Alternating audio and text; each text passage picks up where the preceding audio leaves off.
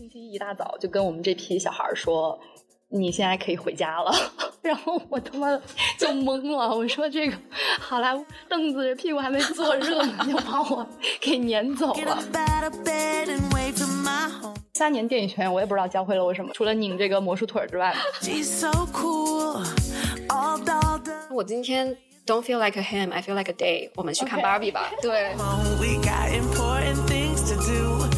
感觉女权或者女性主义这个词在中文语境里还有点烫嘴，就每次说它都觉得我要有非常庞大的理论支持，对，不然我就会被骂，我就会，对我就会被说是在打拳。首先，我觉得我们可以先消除它的这个烫嘴的这种感觉，我们就该说就说，它就是芭比就是一个女性主义的电影。然后，所谓女性主义，它不一定也是说一定要站在什么波伏娃的肩膀上，拉着上野千鹤子的手，我觉得也不用非要这样。甚至它这个电影里面就是女性发发牢骚，就是生活中再平常不过、再普通不过的女性去开开玩笑、发牢骚、开玩笑。对，然后那我觉得我们有时候能做到这件事情，这很不容易。对，很不容易。欢迎来到本来堂，这是为在世界各处生活的中文创作者提供的一个安全的聚集所。话不多说，我们即刻升堂。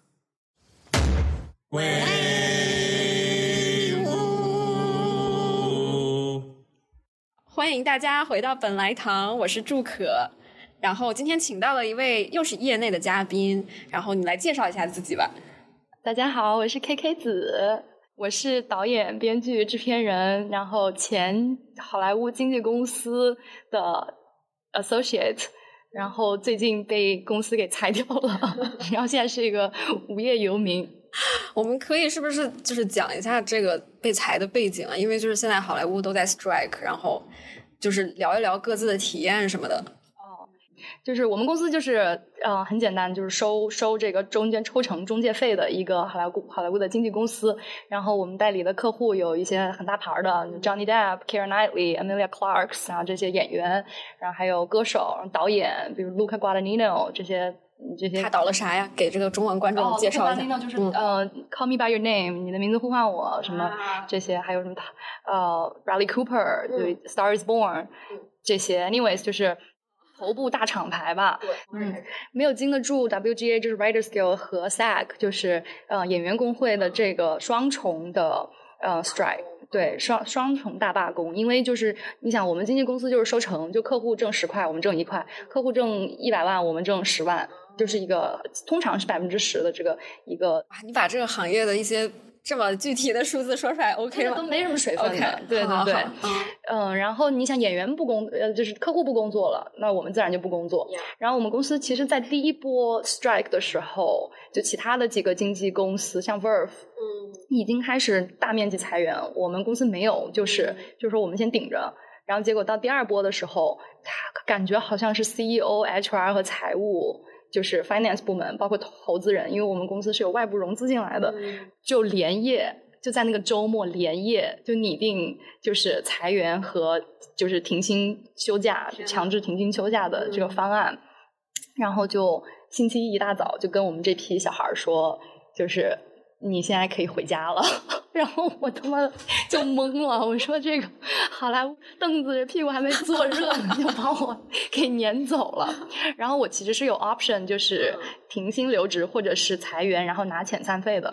但是我也通过这十个月在这个好莱坞 agency 的这个卷中，也大概更摸清楚了自己的方向，或者是这其实也没摸清楚吧，就是就是呃。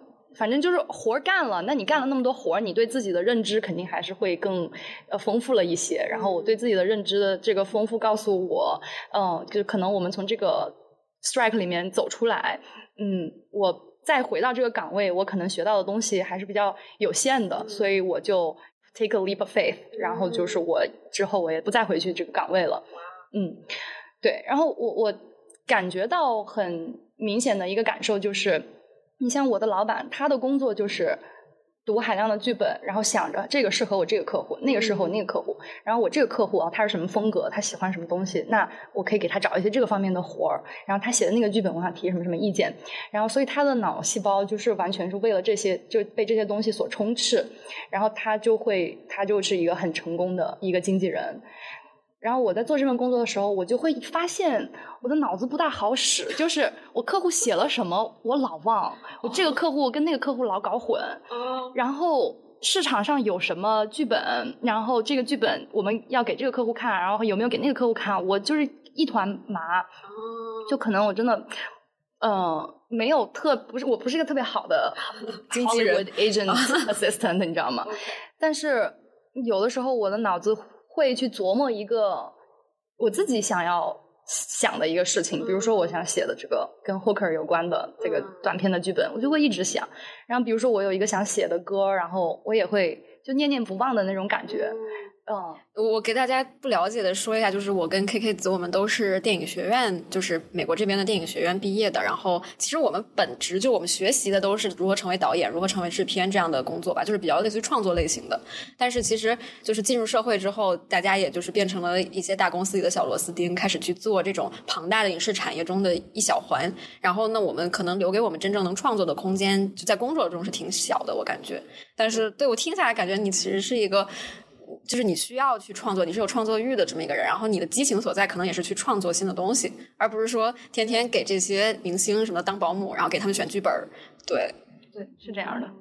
然后，然后对 K K 子多才多艺，然后 唱歌也非常好，然后自己还是唱作人，对吧？就是对，喜欢瞎搞，多方面的赛道拓宽的非常广，所以现在其实就是所谓失业了，其实也是说要探索一下自己现在要做什么，有什么方向，对吧？对对对。我感觉是，虽然就是天天要 struggle with 一些存在危机，但是我觉得就这个这个焦虑和这个，就是你一定要想明白，而不是去啊，我找下一份工作，这个东西对我是有帮助的，因为就是你一直在那个有一个工作的保护伞之下，你是不会去想这些问题的。对，就这就。瞬间过渡到了我的这个在罢工期间的体验，就是我其实现在就是有一份全职工作，然后嗯，其实它很大程度上消弭了我这种存在主义危机感。但是这个工作它真正多有意义吗？它也没有，就是它反而是一个 跟有意义这个词可能正相反的一个工作。就是因为就是可能不了解好莱坞罢工背景的，给这些朋友介绍一下，就是。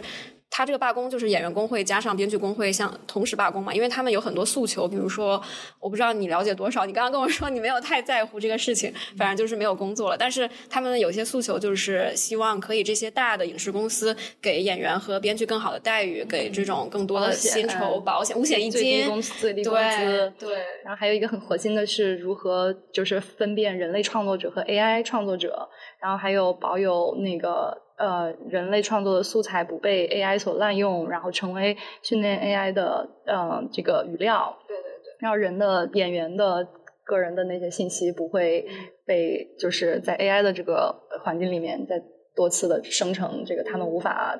分成的费用，对对对，就是其实挺像那个前一阵子《黑镜》里面那一集，就是他把演员给扫描了，然后他就可以控制演员的形象，然后通过一些大数据的运算，让这个演员的形象去参演一部电影，而不是演员本人。那可能这个其中产生的一些啊利润跟演员自己的劳动也没有关系，嗯，就也不会给到演员，就是其实是一个一种某技术剥削吧，我感觉。对，然后嗯，现在就是虽然这个问题在我们现现在现实世界中还是处于一个很早的一个讨论，但是其实它的应用。必然发生的，对，必然发生又会很快，然后所以就是他们现在是希望跟各大这种影视公司能把这些关于 AI 相关的保护他们权益的条款给写到合同里面去，但是就是一直在谈判，一直在谈判。对，对我感觉是从几月，从四月对开始谈判，谈判到现在八月，就是已经四个月了，然后这期间就是没有。工会项目在拍摄，对，就是之前做，不论是做导演、编剧、演员，还是就是其他 below 的 line，像什么美术、摄影，他们都没有工会项目去参与。现在大家都闲得很，对。然后好多在这边做演员的朋友，他们是中国人，然后这四个月就都回老家，回国内待着去了，因为真的是没有活。然后，对，因为你想，就是编剧的话，就是一个影视项目的前端，编剧停了就没有东西在写、在产出；演员是一个影视项目的。后端或者说就是中后端，就是你实拍，那中后端也停了，就没有人在演，所以前面一掐就去头掐尾，就是就就不存在活干啊，这个这行业的停摆，没有钱赚。啊对，然后这就说到了我这几个月的体验吧，也是很魔幻现实。就是我现在在还在工作，在做跟影视相关的工作，但是它很显然不会是一个工会项目，因为没有工会项目了。然后我现在在制作竖屏短剧。好酷，太酷了，太酷了。就是就是，我记得国内其实几年前刮起过一波竖屏短剧的那种热潮，然后当时都是非科班出身的很多人投身到这个产业里面去去做，就是其实就是嗯，老少也不是老少咸宜，就是女人，你抓住了我的注意 这个男人叫小帅，这个女人叫小美，讲个小美的故事。对，就是但是当然当然，我们在这边做的可能它的整个呃，就是拍摄的质量要更高一些，但是它的。文本是万变不离其宗的，还是那种原汁原味的土。哇哦！但是就是，嗯，这个算是中国人在海外去做的一种文化输出，对，太牛逼。然后它的数据和反响又意外的好，所以现在很多人把这个作为一个创业项目，在好莱坞、在海外去做。然后这个成为了意外的一个支持我这几个月没有工作，然后。然后能喂饱自己的一个途径，反正就是很魔幻现实。因为 我记得几个月前，我跟就是我的同事还说，哎呀，让。让 K K 子把我们搞到他公司里去吧，就是给我们内推一下什么的。结果现在我们就是已经抛弃了这个好莱坞的主流语境，我们变成了一个边缘产业，然后在这里一直在搞，然后就就也是很魔幻现实。我都开始我的副业了，就是一些跟灵修啊什么相关、身心灵的副业，很棒。准备把副业变成主业。Anyways，我觉得很需要。就是我在想，我们其实还算是嗯状况不算那么糟糕的，但有的编剧、有的演员呢，他可能停工了，他真的就是没有任何收入来源。那他要怎么办？他可能也会发展副业。但是，但是，就是啊，这段不一定放进去。但是我我觉得，感觉，嗯，从我们的教育，本科也好，研究生也好，嗯，我们会觉得。就是导演、编剧是一个知识分子，是一个什么样的一个文化身份？然后我们应该干什么样的事情？就我们对这个东西是有一个呃一个一个认知或者有个 prestige 存在的。但我那天其实认识了一个演员，呃，这个 Writers Guild 的一个小姐姐，她也很年轻。然后她就是她只写过一部 studio 剧，里面做了一个 staff writer，就可能一两集。但是她是 WGA 的，但是啊，在我心里就是还是挺挺牛逼、挺尊贵的一个身份。然后我就跟她说说啊，那你 strike 了，你现在干嘛呀？她说。就是我现在在 bakery shop 做 bakery，好厉害，就有这个特殊技能也很厉害。他说那个我下一步计划是准备去那个 party supply，然后 party supply shop 当 cashier，就是去那个就小小小卖部当收银。Halloween 要来了，我要去做那个 Halloween costume 的呃 cashier。哇！然后我就觉得哇，就大家其实都是。呃，你在勤劳的用双手支付呢，也不是完全脑力劳动。对，就是觉得好像美国这边真的干编剧的，好像也没有很觉得自己很 prestigious，就是觉得我干编剧也是一个一一个活儿，挣挣一份钱。是个大文豪。对，然后我去当咖啡店的 barista 也是也是挣一分钱，所以 I don't know maybe I'll be a stripper。对，都是一种手艺。stripper 那课那个课还挺挺贵的呢。你对 pole dancing 那个钢管舞可可费钱的，你要学会。对。所以，anyway，反正就是万事皆有可能吧。然后，像我之前有做声音的朋友，就是也是很厉害做后期声音嘛。然后现在在水烟店当那个 当服务生，然后说大家都来抽水烟啊！你们这些搞电影，大家都没事干，来抽水烟。我也觉得要要要有生活，对，要有生活，你要至少能去体验生活。但对有人来说，它都不是体验的问题，它是生存的问题。对，嗯，所以就还挺我们两个的这个平行体验加。加上很多周边人的体验，就感觉这段时间还挺百感交集的。对对，能是感受自己身处时代的洪流之中。没错没错。然后这个罢工也不知道什么时候会结束。其实，嗯，就是现在是心里没有底的。但是我确实听到了一些谣言，就是说，据说啊，那个呃《怪奇物语》的那个主创，他们不是跟奈飞是有一些 deal 嘛？然后有人说说奈飞 reach out to 这些《怪奇物语》的两个主创，问他们八月中旬能不能开工。所以就是也不知道是不是说有谈成的迹象，或者这个谈判会不会结束。但是如果这个这个这个罢工继续拖下去，我感觉整个行业的生态都会发生变化了。对，嗯，所以就拭目以待吧。说不定大家到时候都降维打击来做小土剧，那我们这个小土剧市场就会蓬勃发展。Yeah，然后其实这个是一个我们今天的一个关于行业快讯的这么一个小环节吧。然后其实今天我们真正想聊的是最近话题度很高的两部电影，嗯，然后国内的小伙伴应该都看了其中一部吧，然后另外一部好像没有上映在国内，但是在这边其实它是作为一个捆绑销售，对捆绑销售联名宣传在做这个，而且很成功。对，其实这个捆绑销售，我在我的了解里面，它是。纯自发性的，它不是一开始就是由主创方或者他们的 marketing 团队这么去做的，相当于是粉丝的二次观众的二次创作，把它捆绑在了一起，然后这个东西又被片子的嗯 marketing 的团队又很巧妙的利用起来，然后就做成了一个爆款。而且这个巧合，其实在几年前也发生过一次。然后其中同一位导演的电影，诺兰的呃《黑暗骑士二》，嗯，当时跟他撞档期的是《妈妈咪呀》，对。然后当时大家也觉得，哎，一个这么严肃黑暗，一个这么浮夸，就觉得很好笑，这种反差。对。然后今年就是 Barbie 和这个 Oppenheimer，嗯，对。然后而且我觉得他甚至更极端，就是《黑暗骑士》至少还是一个杜撰的一个故事，但 Oppenheimer 其实。嗯，是一个很严肃、很沉重的话题。对，一个是另非常荒诞、非常那个大型虚构现场的。对对。然后我记得，其实啊，他们在日本做了一个调查，就是问卷调查，就是说你觉得这个 Oppenheimer 跟巴黎捆绑销售，你对这个事情有什么看法？就好多日本人就觉得不能接受，怎么能这么娱乐化原子弹？对对，就是他们也破防了，其实就是嗯，但是其实在美国这边大家还挺嗨的。我看到这个新闻，我觉得很诡异，就是感觉日本人对于 他们是有敏感的神经的，只不过不在某些事情上。对对于 Barbie 的 issue 比对 Oppenheimer 的 issue 要更大，他们对 Barbie 的敌意更大。对，这确实很屌鬼。就我就觉得这个脑回路是怎么在运转的？嗯，对，我觉得就是 Barbie 很无辜，其实就是。我觉得其实东亚国家对于芭比这个电影里面所叙述的一些意识形态，其实还是敌意挺大的。但是我不知道这个跟他们的这个反应有没有关系，就把枪口全都对准了芭比。对对对对，就我感觉日日本这个行为有点对奥本海默就是敢怒不敢言，然后把他转嫁给。把这个愤怒转嫁给芭比，I don't know，没仔细看那新闻。因为粉粉嫩嫩看起来很好欺负吧，可能。然后另一边是暗黑，对，反正呀，还挺有意思的，很多有趣的文化现象都衍生出来了。其实值得一提的是，就这两部电影的男女性别分化也挺明显的。就网上的数据显示说，芭比的女性观众大概占到百分之六十六点二，然后在美北美这边，然后奥本海默的男性观众占到百分之七十点七，就是其实就。一个就男频，一个女频，还是挺明显的。对对，然后其实我在两部电影的影院里面体验也非常不同。对我可以，我觉得你是什么样的体验？说说看。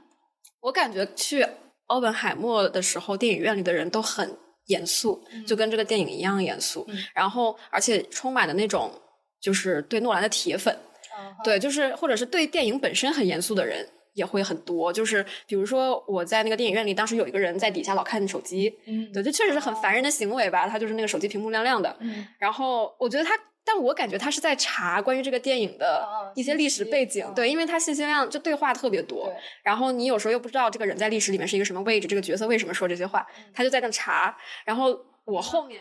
好 care 哦，对他其实就是在进行很大的脑力劳动，在看这个电影，他是在主动的，不是在被动的接受这些信息。然后后面有一个人，就是就是典型的那种，一看就是个迷影的那种人，就是那种啊，美国白人，然后头发挺长，还有长胡子，现在发对，然后他就巨生气，然后他就我们大家就是都没看到爆炸那里，然后就全是前面在无聊的对话的时候，后面突然惊雷响起，那个人说 “Turn off your fucking phone”。哇哦，就是在爆炸的时候没有，就是在爆炸之前，就是我觉得那个东西对我的冲击比那个爆炸对我的冲击还大，因为我看着看着电影，突然电影院有一个人在那嚷嚷，就巨大声，然后所有人都很安静，然后然后就是他巨生气，就因为有一个人看手机，就喊的整个电影院的人都回头看他。我觉得他对大家观影体验的干扰要比那个看手机的人的干扰大的很多。对，但是就是。当然，他可能是一个比较极端的例子，但是就是真的在这个电影院里的人都很 serious。你说说你为什么中途离场？因为你不是第一个我问，就是跟我聊，就是说自己中途离场的人。啊 OK，我不是一唯一的是吗？就是我觉得这个可能会冒犯到一些诺兰的铁杆粉丝。其实我之前也是诺兰的铁杆粉丝，但是我自从那个《Tenet》信条之后就不太爱他了。然后这个到了这部《奥本海默》，可能我对他的爱降到了负数，就是。嗯，因为他就很不符合我对诺兰电影的预期。就是一开始我想到 OK 原子弹啊，战争电影啊，那我脑子里浮现的是敦刻尔克。敦刻尔克，对，就是我想，那如果是一个敦刻尔克这种呃节奏非常紧凑，然后体验派的这么一个呃战争电影，那我觉得我还是挺激动，想要进影院去看的。结果上来以后就是无尽的对话，然后还有非常干涩的男女之间的情感戏。就是就是味同嚼蜡的那种情感戏。然后虽然他的卡斯阵容非常炸裂，但是他对台词啊，然后剧情节奏的掌控，让我觉得这已经不是诺兰了，就是他没有很多诺兰的基因。然后你你觉得的诺兰的基因是什么？我觉得诺兰基因是。奇观、大场面，然后叙事上面的一些呃结构上结构上的花样，然后我就是对他就是这个期待，我没有其他的期待。然后，然后没有想到我看到了一个像是 Aaron Sorkin 写的一个哔哩吧啦哔哩吧啦的电影，对，所以就是它的结构就跟 Social Network 几乎是一样的嘛。对，然后或者像那个之前前几年那个 Chicago Eight，就是也就是 Aaron Sorkin 写的那种法庭。电影对，然后 social network 的三次方的那种感觉。对，然后我没有想到，就是我觉得可能是我的预期实在是跟我在影院体验差落差太大了，并且那个这个电影要三个小时，然后我当天晚上还想去一个朋友的生日派对，然后我又不想太迟到，就是主要是它也不像说黑暗骑士那样，就是全程都是高能，然后它前面一直是没有高能，所以我就觉得我不想为了这个。就是我感觉他已经不值得让我继续看下去，投入你的时间和注意力去等待一个给你一个什么情感的回路。对，就是因为他的铺垫太过 太过漫长，然后前面有一些我看不下去演的一些场景，对，就是一些戏他导的我看不下去演，所以嗯，然后再加上我觉得他的写作质量真的是下滑的很厉害，嗯，当然我有看到评论说他觉得奥本海默是。诺兰所有电影来写作质量最高的，我现在就看见那些他最怎么样、最怎么样、最怎么样，我就觉得有些离谱。就是难道我作为一个呃，就是喜欢看电影的，就都不说是一个从业者，难道我作为一个喜欢看电影的人，我的这些判断的值都失灵了吗？就 Is there something wrong with me？感觉仪表盘失灵了。对，我也不知道为什么。说啊，写的最好，结构最精巧，什么多么的剧，就是剧作手段多么，我就觉得我完全没有感受。嗯，而且我跟你说，我中间睡着了两次。我也在睡觉。我就是被炸醒的，你知道吗？我就原子 原子弹炸的时候，呦呦呦，给我给我炸醒了。我是被那哥们儿喊醒的。我觉得你的这个观影都很 eventful，就比我的要 eventful 的多。哦，其实我这个观影也非常的 eventful，就是我在这个剧院里碰见了一个，哦，我不知道有跟没跟没跟你讲过一茬，就是一些。对，天呐，这段我可以不剪。就是遇到了熟人，但是是冤家路窄的那种。OK，然后真的牛逼的是，洛杉矶这么多家 剧场，这么多个场次，这么多个座位，我们俩不是坐在一起，我们俩是买票买在了一起。就他就坐我旁边，然后我进去了之后，我整个人傻掉了。然后我出于我的本能就说：“哦，这个叉叉叉，How are you？” 然后这个女的就是就是精神有点不太正常，然后她就好吓人，就 make a whole scene，but anyways。所以我看这个片子的前二十分钟是没有，就我一直在 process 我怎么跟他坐在了一起这样的一个事情，是逃也逃不掉的缘分。然后，所以当我开始愿意 tune into this film 的时候，就已经他们已经哔哩吧啦讲了很多了。对，然后我觉得很神奇的是，我看这些白男电影。我是通常是脸盲，就是看那个呃 Scorsese 的片子，你脸盲很正常，你可能可以脸盲个半个小时，然后后来你终于开始知道啊，这是大哥，这是二哥。我看奥本海默，我是坚持了三个小时没走的，没走的很大的一个原因是因为我不想从那个女的面前经过，但是我真的脸盲了三个小时，我除了男主和 Matt Damon，我就没有认出个谁来。我就这么这么多人，就是我从头到尾没有跟一个人产生 emotional connection。对啊，他就是跟那个流水账一样，告诉你这个先发生了，这个又发生了，然后他又其实很困扰，他又自闭了，他 emo 了。但是就是我看到他自闭 emo，我没有任何感觉。对，他的剪辑手段，我觉得是我近几年看见的一个非常罕见的案例，就是你怎么能把一个两个 season 的美剧剪到一个 feature 里面，剪到三个小时？对，你不觉得他前面那些就是？每一个就像是一个美剧的开始的十分钟嘛，对对，然后它最后其实应该是 season finale，它是最后的大结局，然后给你炸一下，但是前面全都是在 slow burn，对，就在 slow burn 的过各种剧情，然后时间线，它那个时间线的减法就让我觉得，我刚开始想知道，我刚开始想共情一下，就歘给我带回之前了，然后我在之前我刚开始共情一下，歘又给我带到之后了，就一直没有让你跟任何一个情境下的任何一个人。有一个 emotional connection 的机会，然后就很像直男讲故事的方式，对，有点就是很多信息点。我觉得之前我能容忍，就是其实我觉得这一点诺兰是没有改变过的。但是我觉得我能容忍，是因为之前他会加很多奇观，很多玩概念、玩叙事的一些技巧类的，让你觉得哇很开眼，你就可以忽视这种非常片儿汤式的台词啊，非常平淡乏味的情感戏啊。但是这次就是他这个东西已经是他的主力军了，结果你就发现靠只靠这个有点撑不住啊。我就感觉这个人的。嗯，就是精神层面上上的审美怎么可以就是降级呢？我觉得一个人在他的艺术生涯里，他精神层面的审美，他精神追求应该是升级的状态。可能在我心里，他的这个就是意识层级最高的，就是他去考虑全人类的福祉啊什么的这些的，就是在 Interstellar 是一个顶点。在 Inception，我最喜欢的应该第一是 Interstellar，然后第二是 Inception。我觉得他那个时候其实有考思考很多人类的意识啊、记忆啊，然后人类的未来啊什么这些的议题。然后突然到了这个，就是虽然他好像看似也是在讲，就是啊原子弹怎么着，嗯，是给人类带来了毁灭还是什么这个问题，但是我并没有觉得他有讲明白这个东西。而且你就没有看到他最后，他最后就是 他的感觉，他的这片子的重心在于，嗯。奥本海默这个人在这个审判中有没有得到他的清白？然后他这个人是一个怎么多面的 nuance 的？呃，然后有各种不同的政治诉求的什么这样的一个人？然后他被放在了这样一个嗯 position 上，然后肩负着人类这样的一个使命。然后最后他要努力的证明自己的清白。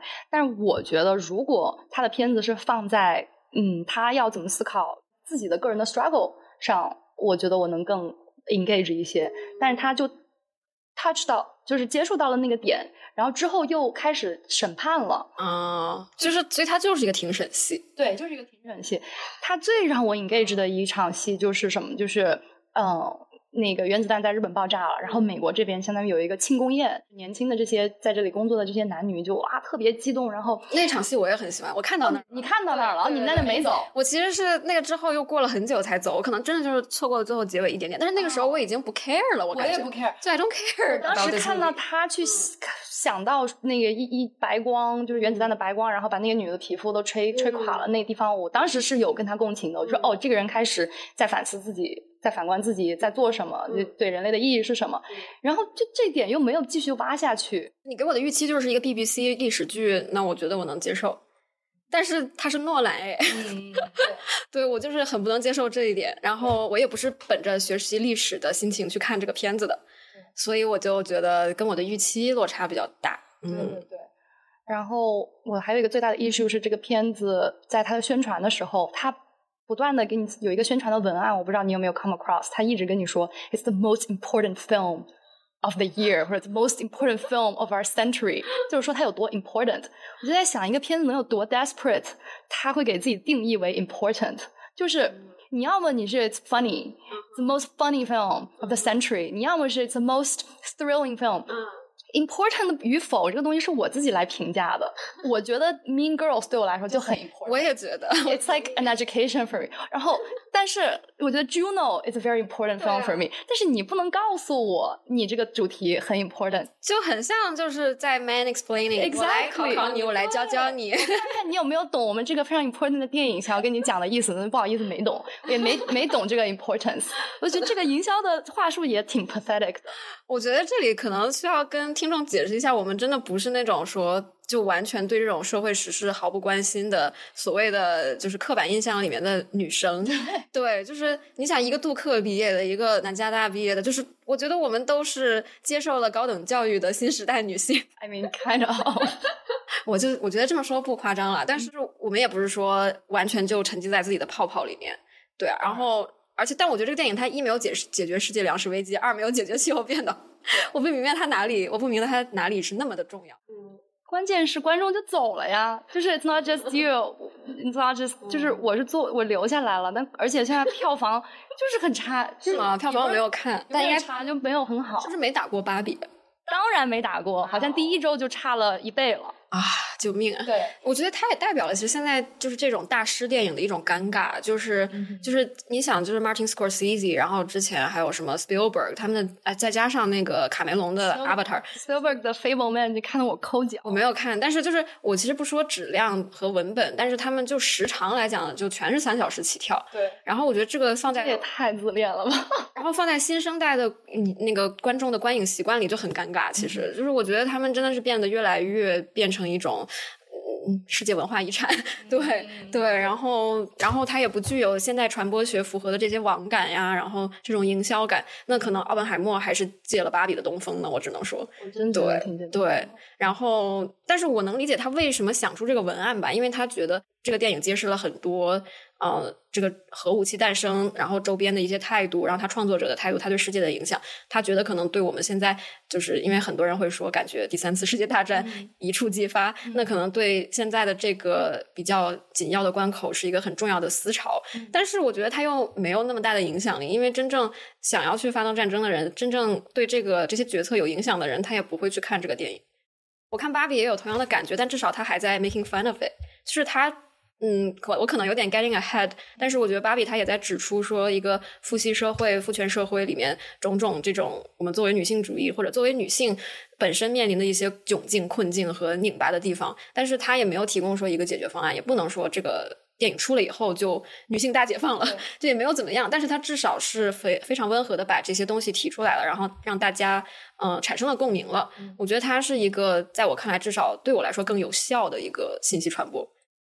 然后我觉得我们可以进入一个比较我们之前的一个结构，对，就是我们还有结构呢。我们写了个提纲嘛，到现在都没有完全在脱稿的。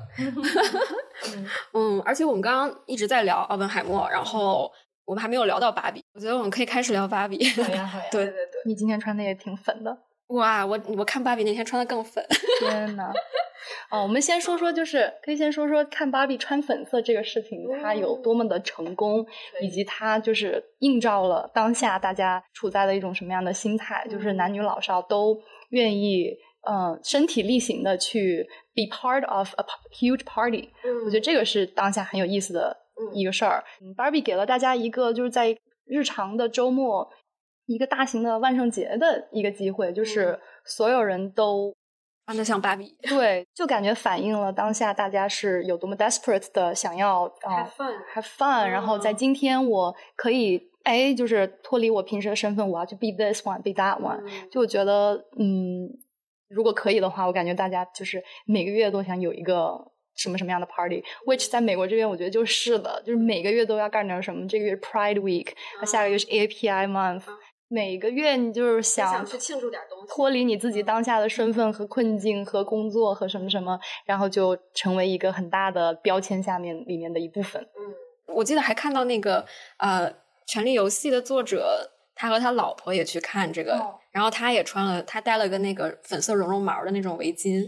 对，然后就是就我觉得不管是呃什么样的人，他可能都或多或少被这个感染了，然后都去参与了，因为他就是很。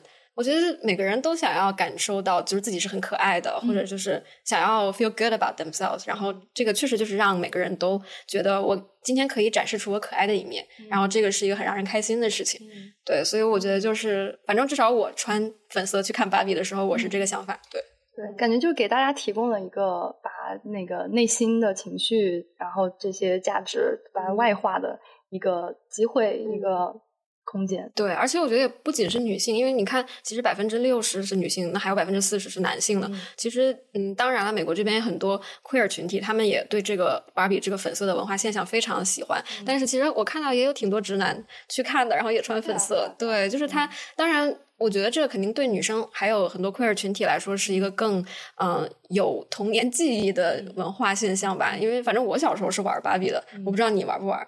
我玩儿，我玩的是一个非常 creepy 的芭比。你是把那个芭比玩坏了吗？然后我是玩了一个芭比的头。哦，那你这个就是你你跟那个很 Barbie 的，不是不是，就是我是真的买了一个 Barbie 的头，因为我小时候很喜欢给人梳头发，就天天缠着什么表姐啊什么给他们梳头发，然后妈妈就说你这么喜欢跟别人梳头发，你给人扯的疼，我给你买一个专门梳头的 Barbie，然后就真的我买了个基本上是一比一的人头的那个人头的芭比头，然后然后就有段时间不玩了，束之高阁，然后就晚上就在在我的柜子里就有一颗头，你知道吗？好可怕！你这个也是芭比那个公司出的，是芭比的，这还是正版芭比的产品，就是它的产品，专门给你梳头的。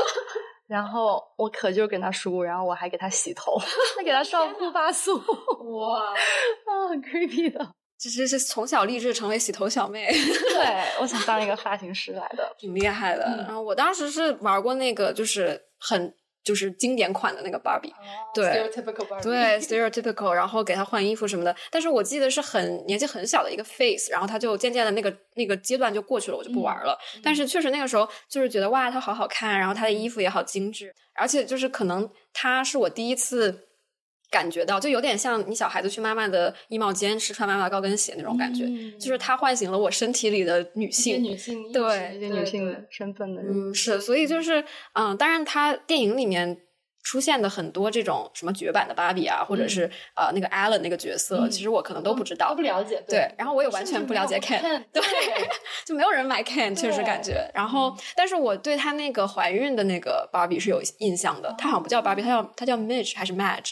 就是那个怀孕的，对，sidekick 是吗？他的好朋友，对，就像是 Island 之于 Ken 吧，可能，但是那个确实很 creepy，因为他当时是，呃，他生生出那个小孩子的方式是你把他肚子打开。然后这里面就有个小孩子，对对，而不是说通过一些生理学正确的方式生出来，但是毕竟也不太可能，因为芭比没有把宅男，对对对对对，所以就是，所以我觉得可能首先观众需要对芭比这个产品线有一定的了解，有童年的一些经历，其次就是对美国流行文化有一些的了解，然后他才能 get 到这个电影里面众多的梗，因为它的梗真的好密集，是吗？啊，我我是这个感觉，对，哎，我感觉我。就是小时候其实玩芭比不多，就除了那个芭比头之外，我其他的我还挺多毛绒玩具的。然后啊，这么想想，我小时候还挺喜欢当妈的，就挺喜欢给这些，挺挺挺喜欢母职这件事情。你就是电影开头的那些给小孩当妈的那个小孩。当妈。然后，但我可能对于芭比梗了解的不是很多，但是我觉得完全不妨碍我百分之百是百分之一百二的跟随这个电影里面的所有的设定也好，然后所有的呃。这个梗，嗯，我都感觉全盘接收了。OK，我觉得这是他很成功的一个地方。对他其实挺抓人，但是当然我也有听到说，有的男性可能看着睡着了。就我也听到过，就是我们看《Oppenheimer》睡着了，但是我听有人说说她的男朋友或者是一些男性表示，答说这个电影好无聊，看不懂。你是跟谁一起看了？好奇。我是跟男朋友看的。对对，但是而且我男朋友那天跟我说，说我今天。Don't feel like a him, I feel like a day。我们去看 Barbie 吧。对 对，挺好的。嗯，对。然后他也很喜欢，因为他是这个导演 Greta Gerwig 的死忠粉。对对，我也挺我也挺死忠 Greta Gerwig 的。对，然后我觉得这个就也很有意思，因为我记得之前啊有一些就国内比较权威的那种影评播客，就比如说什么毒舌电影啊那些人，反正就他们之前。啊，评 Greta Gerwig 这个导演，他就是恶评。哦，就是我觉得在他们的那个体系里，他觉得他是一个 bad filmmaker，他觉得他就是一个呃导演技术不过关的一个导演。对，然后嗯，他会比如说拿他导《小妇人》那次，还有导就是 Lady Bird，就是他觉得 Lady Bird 完全不应该在学院奖里面有一席之地。他觉得这个电影的制作是非常拙劣的。然后，但是当然，我觉得我不太 get，因为我感觉，我觉得 Lady Bird was like。The best one of the best films of that year。对他对我来说很有共鸣，我觉得他对很多女性来说都是很有共鸣的。他去讲一个女儿和母亲之间的关系，那他只要能把这个故事讲的动人，那这不就是电影本身的意义吗？那你去讲他的叙事技法，他的一些啊场面调度，那我觉得已经有点越走越偏了。我现在评评判电影的唯一标准，真的是唯一标准，就是我看没看进去。嗯，对对对，我觉得这才就是唯一的真理。是，而且我感觉我现在对于一个片子的摄影好不好，嗯。剪辑好不好，音乐用的好不好的这些所有的评判的维度都在松动，而这些维度就这些评判标准并不是消失了，而是汇集成了一个，就是我有没有一个很充沛的情感体验。如果我有，那这个电影不管拍摄影好不好，美术好不好，音乐好不好，这对我来说就是一部好的电影。然后他可能这个导演做到这个的维度也很多，比如说演员选的很好，比如说场地选的特别好，可能剧做的特别好。但是感觉对我这里来说，现在就是一个很简单的，我有没有跟这个片子的主角也好，跟这个一个群像也好，有很深刻的情感共鸣。对啊，因为我觉得就是他这门艺术不就是说。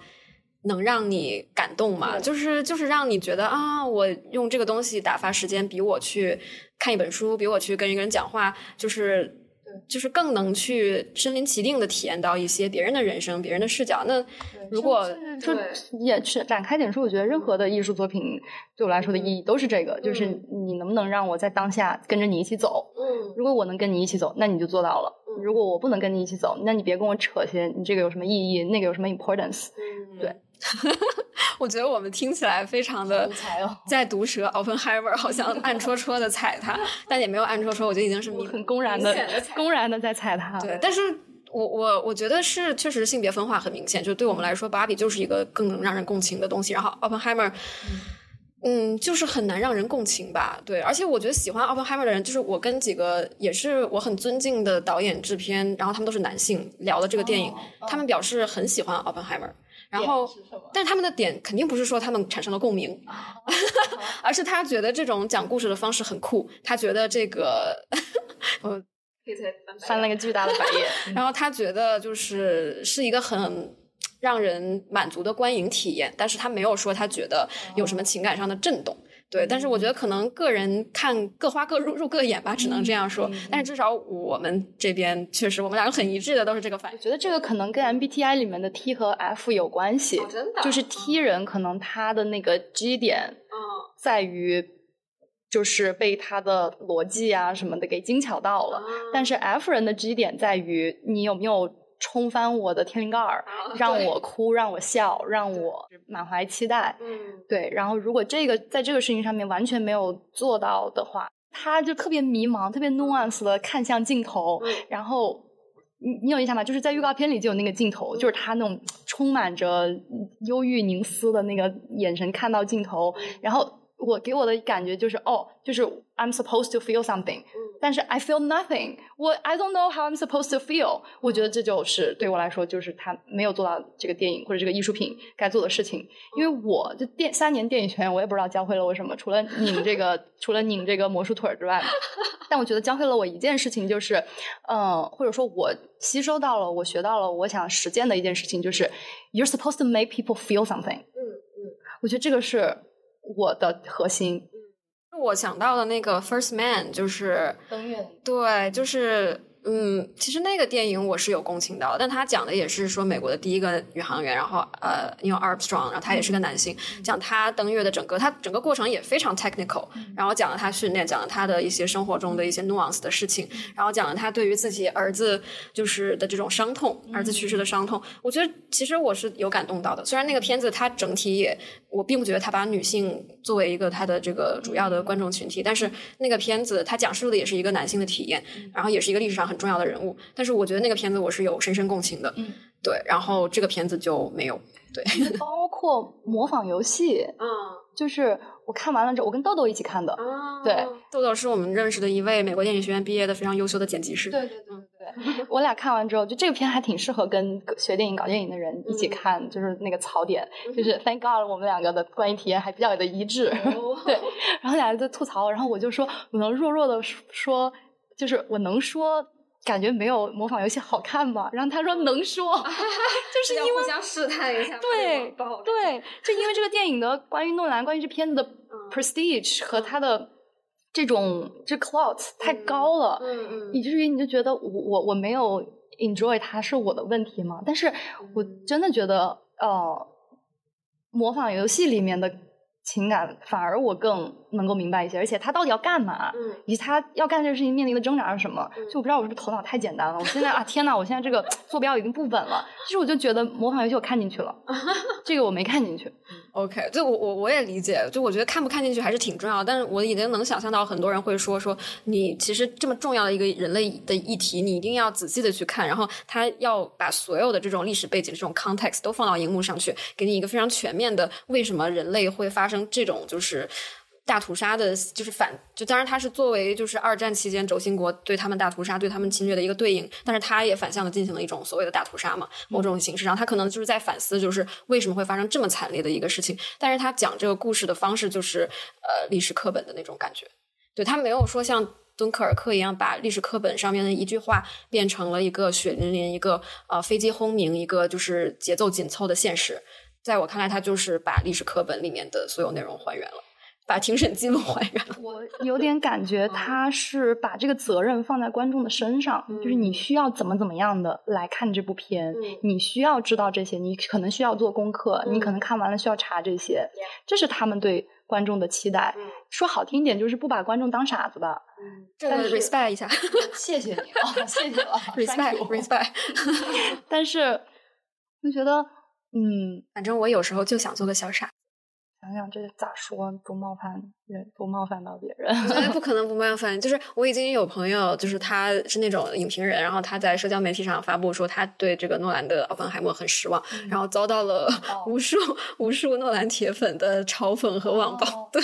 嗯，那我觉得他确实从信条开始，现在也是在产生一种进化吧，就是或者是某种变化。因为其实他的创作团队也发生了变化，他之前一直跟他弟弟合写剧本的，他们是很重要的创作搭档。那现在从信条信条开始，他弟弟已经不去跟他做这个搭档了。那其实我个人感觉在写作质量上，我是看到了明显的下滑。感觉，所以所以是不是我之前说的，就是觉得灵精神啊、灵魂层面上面的审美在降级，或者就是他终于就是。自己开始把控一切之后，你会发现好像少了点什么。对对，嗯，就是他弟弟其实还是挺重要的创作的一环，我觉得。但是他现在基本上毫无疑问是这个好莱坞制霸的制霸对制霸一方的一个有绝对的地位、不可撼动的江湖地位的一个导演，因为他目前跟 Universal 签的这个呃，就是签的这个分账的合同，好像是就史无前例的。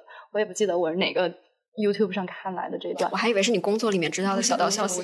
我工作里的小道消息，我嗯，那可都是签了 NDA 的，或者说就是没没记住，没过心。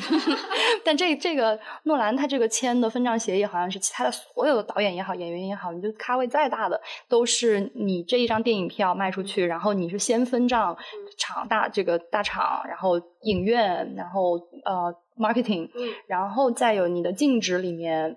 竞争里面，然后导演再分多少百分之几，然后你的 main cast 男主女主分百分之几，但是诺兰好像是他是直接在一张票钱里面净入账百分之二十。哦，那好厉害，因为确实就是之前就算演员导演能分账，也是说就是我们叫盈利了之后，盈利就是净收入，对。对对，然后他这个是连本带利的毛的对毛收入，对。毛利就直接给收了，那他真的很屌，对他。很能谈了，Universal 为了把他从把他的 First Look Deal 从 Warner Bros 发过来，Universal 使了浑身解数，然后就就是好像诺兰跟 WB 分家是因为呃 Tenant 分的家，就是很差表现，票房表现各方面都，然后 而且他很倔，他说他疫情期间非要。就要炸大飞机，就要炸大飞机，就要疫情上映，就要院线啊！然后就不不顾大家的安危，搞流媒体。我我跟你说，我猜那我信条，我是在汽车影院。我也是，哎，我们不会是一起看的吗？我们是一起看的吗？忘了，有可能。反正那段时间就都是大家在汽车影院。然后那个音效是从汽车广播里出来的。对，然后我就生理一个字儿都听不懂，我就生理上的头疼，你知道吗？感觉那个频率就让我的大脑就很难受。有人说说，感觉诺兰是不是大脑就是长肿瘤了，或者耳朵有问题，就耳平衡有问题，他一定要把声音 mix 到那个程度。你在《Open Hammer》里，你有感觉台词听不清楚吗？嗯，没有信条那么差，就是，但是我最受不了的一点是他 over score。对对，就是他的音乐铺满了，巨难受，难受的要死。但是我觉得，我我讨论的人里很多男性，他们觉得这是能接受的。我真的崩溃。就是我不知道，对，但是我觉得，难道我们电影学院里面学的东西是白教的吗？就是 over score 就是一个很大的毛病，巨大的巨大的漏洞。对，就你 scoring 你是要 spotting 的嘛？你是要 spot 的，就是你哪个感情点你想拿音乐来再推一下，然后你这里加音乐，然后哪一段是要观众全神贯注的盯他的表演或者台词，是这样。他这个就跟一个 MV，就是跟一个预告片一样，预告片就轰啦啦轰啦啦轰啦啦，然后就觉得这篇没有 spotting，就是整个就是一整段音乐。乐，他三个小时，我觉得配乐有两个半小时。我就想象诺兰跟他的配乐师在那个 spotting session 的 interaction，给我加，就是地方给我推，就是那个配那个调配音师配配乐师说，你觉得哪些点需要？然后诺兰说 yes 就。男成，因为成功男人不做选择。对对对对对，音乐真的是这样，音乐真的好难受。嗯，然后对我个人是没很多台词没听清楚。I was like, is my English not good enough? 那是希望英语这个成。I was like，我我我真的没有听懂哎，我说这不是我的问题吧？然后我就觉得他的混音混的很混音很奇怪，有的地方那个音乐和音效过大，你听不清楚他的台词。但是我我就 have a huge issue with it。但是就我不知道你说的那些男观众就对此没有没有什么问题，我就。啊，其实还有一个事情，我不知道跟男女生理有什么关系没有，但是很多时候就有研究表明，就是呃，当这个人声的频率接近环境音的时候，女性可能更难分辨出这个区分出这个声音跟环境音之间的关，就是就是能把它摘出来，然后很多男性可能就没有这种现象，就呃。然后这个也是我实际生活中遇到过的，就是我一个朋友，他说话就是跟环境音的频率 很相似。然后每次我跟他在饭店吃饭的时候，我听不清他说话。然后他跟我表示说，在他的生涯中只遇到女生听不清他的话，没有男生听不清他的话。很有意思。所以我不明白，但是我觉得就从各个角度来看，Oppenheimer 感觉都不是一个为我这个人人这个人群设计的点。我还想讲两个，哇，我们今天净讲 Oppenheimer 了。没事，我们下面就讲 Barbie，你先讲完这两个。一个是我觉得这个片子里面跟关于美国内部的这些政治斗争，嗯，就是整个四五十年代的这些嗯。那个太紧密了，然后让我们作为外国人也有点难 relatable，因为他说白了就是，嗯，他的那个共产党的猎巫运动，共共党的。这趴就有点像我们那国共这些的这个 tension 一样，然后我们是不理解的，然后这个是一个，还有一个就是他。奥本海默里面对对女性的刻画，我就是说，这也太这也太平面了。这也就首先就俩人，然后这俩人都是他的女朋友和老婆，红颜知己。对，然后来了就脱光跟他搞，这这是 I did not expect。这两个演员都是这两个演员都是 powerhouse 啊，都是。张力非常厉害的女演员，对呀，对一个 Emily Blunt，一个对对，他们俩很棒，但是演的是什么玩意儿？Am I 就是我真的会觉得，Am I missing something? Am I missing a message? Does their relationship have some special spark, some special meaning that I'm getting? 我要是跟男的谈恋爱谈成这样，我还不如死了算了。直接来了就脱光，然后就没有任何张力，没有性张力，就脱光了也没有性张力，对，然后没有浪漫的感觉，对。然后 Emily Blunt 就开始。就带孩子，开始这是是 not what I want，掀桌子喝酒，哦，开始带孩子，开始衣服给那个晾晾晾晾床单儿。明明是个生物学家，啊，就是嗯，就不至于不至于此吧，诺兰。就是我觉得可能这些女性在历史中的描述，就是整个对她人物的刻画也是很平面的，可能她本来在历史中。所占的角色就非常渺小，然后诺兰也没有办法从一个男性的立场去挖掘出这些女性什么更加令人闪光的点，然后可能本来他也就是作为这个奥本海默的一个附属品，生命中的一个事件来发生，所以就是至少让我看完了就觉得很无聊，嗯，对，然后我觉得他还不如不去讲这两个女人，对，就讲奥本海默自己的一些 struggle 就完事儿了，反正他也就是他老婆也是丧偶式育儿了，他为什么，对吧？来来来，我们来讲芭比。我们来讲芭比吧。嗯，骂够了，骂够了，也不想让大家网暴我们，所以。哦，我我首先想分享就是，就我感觉我今天一直很有压力要讲芭比这个片，因为首先。就感觉市面上有太多讲芭比的那个这些东西了。虽然我们不是说我们要录一个播客爆款什么的，但如果说我们也是想跟朋友也好啊，就是同行也好分享一下，就给大家闲来听一个的话，我就觉得我得我得达到一个什么什么样的标准，然后我得讲到讲透一些什么什么点，然后就进入到了这种很卷的 mindset 里面。然后我就会觉得这个也是在。整个这个女权的这个话题中的一种，我们给到自己的一个压力，就是好像你要去讲女权这个事情，你要讲出花儿来，对，你要去对，你要去对立现在的这个男权的这个社会的这些东西，你就要 fully educated，你就一定要特别知道啊，第一代女权运动、第二代女权运动他们干了什么事啊？那个波伏娃讲了什么什么什么，你就要你就要 be a 怎么说 perfect victim or something like that，就是你要作为一个完美的女性主义者，然后你要是一个学富五车的完美的女性主义者，就一定要用知识来武装自己，然后你就不能说很就是很无脑的。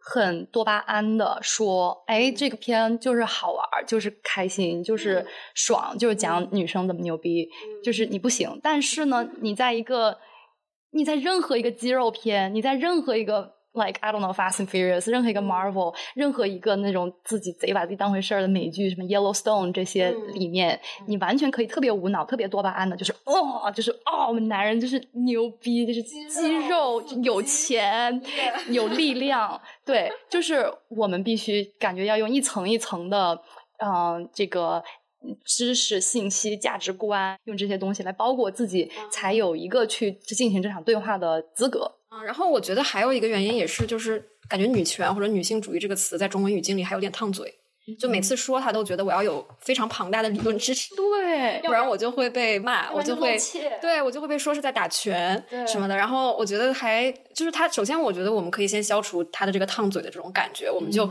该说就说，它就是芭比就是一个女性主义的电影。然后所谓女性主义，它不一定也是说一定要什么遵从站在什么波伏娃的肩膀上，拉着上野千鹤子的手。我觉得也不用非要这样。对，然后我觉得可以，甚至它这个电影里面就是女性发发牢骚，就是生活中再平常不过、再普通不过的女性去开开玩笑、发牢骚、开玩笑。对，然后那我觉得我们有时候能做到这件事情，这很不容易。对，很不容易。我觉得它可以是女性主义运动的一部分。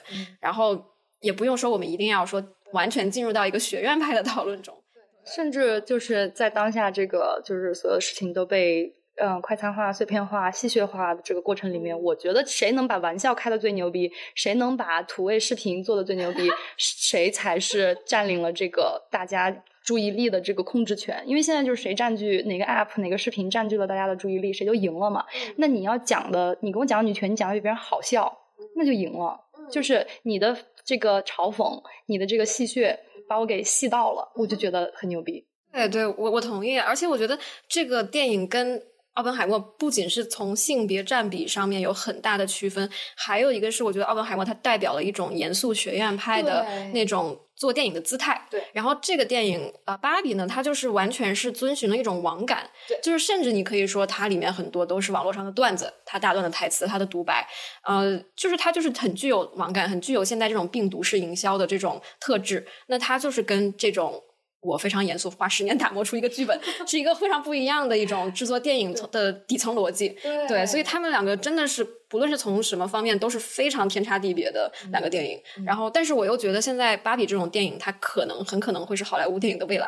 对，我觉得，嗯嗯，同意。对，然后我我其实也挺喜欢看到这样更多这样电影。虽然我们在电影学院里面学的都是一些大师的电影，然后我们当时也觉得我要做下一个。什么第几代 导演？我什么都从来没有。然后说是你能不能成为大师，就看这几年了。就是反正会有人这样说了。然后当时就觉得，我从这个世界第一的所谓的电影学院出来，我就是要做这种非常伟大的电影的。那现在其实觉得，什么是电影？给谁看？对啊，什么是电影？嗯，对你最后还是要讲故事的嘛。对。那现在大家对故事的口味变了，你做的东西也要改变嘛。我们可以先聊一些芭比的这个细节，我觉得，对。我我首先我很喜欢她的 casting，就是她的卡斯，我觉得真的非常，就是其实这两芭比和奥本海默，她的卡斯的阵容级别都旗鼓相当，对对对。然后我看其实很多人他都不认识，没认出高司令，就是好多人就是可能高司令在国内并不是一个嗯家喻户晓的名字，对。然后好多人说，都没看过，好多人看完说啊。他竟然是《拉拉烂》的男主角，然后 他竟然是那个啊，对，有点好。他竟然是那个呃《Blade Runner》的男主角，对，就是好。然后他竟然是《练练笔记本》的，化化妆太成功了，只能说那肌肉画的太太太 intense 了。我我我，而且我觉得之前很少有影视作品或者有很 serious，就是你知道他长得又帅，然后口碑又好，他演技又好的这种演员，他会愿意去。直接在荧幕上呈现一个所谓的傻，对，又癫又傻，胸大无脑的一个男性的形象。对他，因为很多人其实是用 himbo 这个词来形容 Ken 这个角色的。就 himbo 其实就是呃 bimbo 的男性版，对对。然后他就是一个胸大无脑的角色。然后我觉得他演的非常好，对他演的就是，而且这个角色非他不可，对。然后我就觉得很出彩这方面，嗯，而且就有的演员是那种他演什么都是他自己，比如说我觉得。Scarlett Johansson 就是演什么都是 Scarlett Johansson，但是觉得高司令就是他演演一个什么就完全就你完全忘记了他以前是去干什么的，对，他就是他就是陷入了那个世界里面，这个我觉得很强大。对，而且就是他的信念感，就他跟 Margot Robbie 女主角他们两个人的信念感都非常强大。其实这个也是我现在做小土剧的一个感触，就是你文本很让你觉得很 low 的时候。他更需要演员的从业者的专业态度来做。就我们的像我们的导演也都是获奖获奖导演，然后我们的制片也都是获奖制片，然后演员也都是非常专业的业内的演员。然后你当你看到他们满怀着信念感去做那种什么，就是什么霸道总裁爱上我 这种东西的时候，你就会觉得其实其实。这种专业态度是很让人感动，很让人感动的。对，但是当然，这个 Margot Robbie 和高司令他们的这种信念感，我觉得也很可贵。因为很多演员可能觉得这就是一个玩具电影，我在演一个玩具，然后我的性格就是那种玩具的二维性格，我怎么可能认真的对待他？但他们两个做到了。嗯，对对对对，就是演的真的很好。对我感觉就是，嗯，这个 Barbie 的导演和演员他们一起在做的事情，就是这就是一个很。呃，非常架空，非常就是 hyper hyper reality，非常 ridiculous 的一个游戏。嗯，但是我们要一起好好玩这个游戏，然后 have a lot of fun with it。嗯，但是就是另一部片子，隔壁的那部片子，它就是就是我们是站在我们对我们这个可不是游戏，我告诉你，你可得好好看看了。This is not a drill。对对对对。Put down your phone。对，exactly。就是当你不就是不把自己 take yourself that seriously。但是你又 seriously not take yourself seriously 的时候，感觉产出的这个东西是非常能够把人拽进去的，非常有魔力的，非常有魔力的。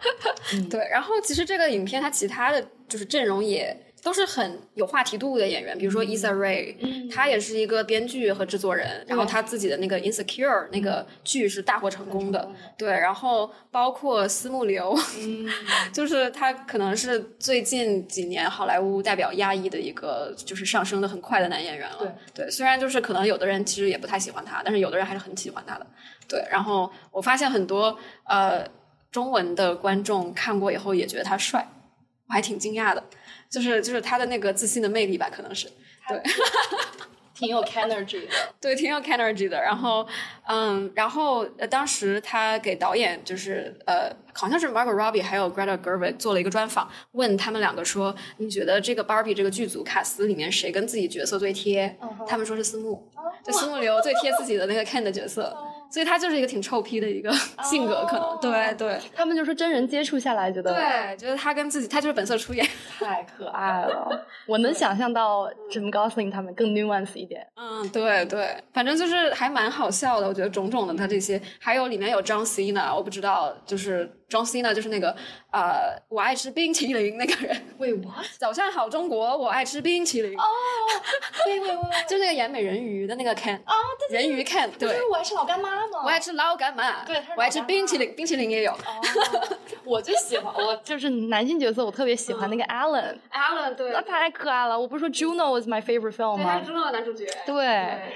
还有那个后来演了 Super Bad，就也是一个屎尿屁青春青春的电影，而且他说话特别有特点，他就一直是那样说话的，而且他对站的那个姿势就是特别 cringy，对对对，cringy king，是的，是的，对，但是他又是在这个影片中站在啊 Barbie 一一方阵营的，就是他相相当于是一个男性的女性主义者，就是这种感觉，对对对，然后他这个边界比较模糊。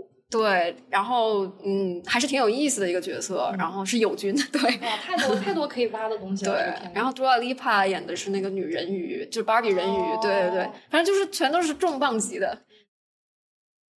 哦，我觉得可以讲一讲这个 Barbie Land 和现实世界，嗯，就是其实这两年有一个很。小众，但是在渐渐变得有热点的概念，就是女尊世界。嗯，对，然后女本位的世界。对，然后因为我们现在确实无可置疑，我们就是生活在一个父系社会下的父权制社会。虽然其实两性平权在。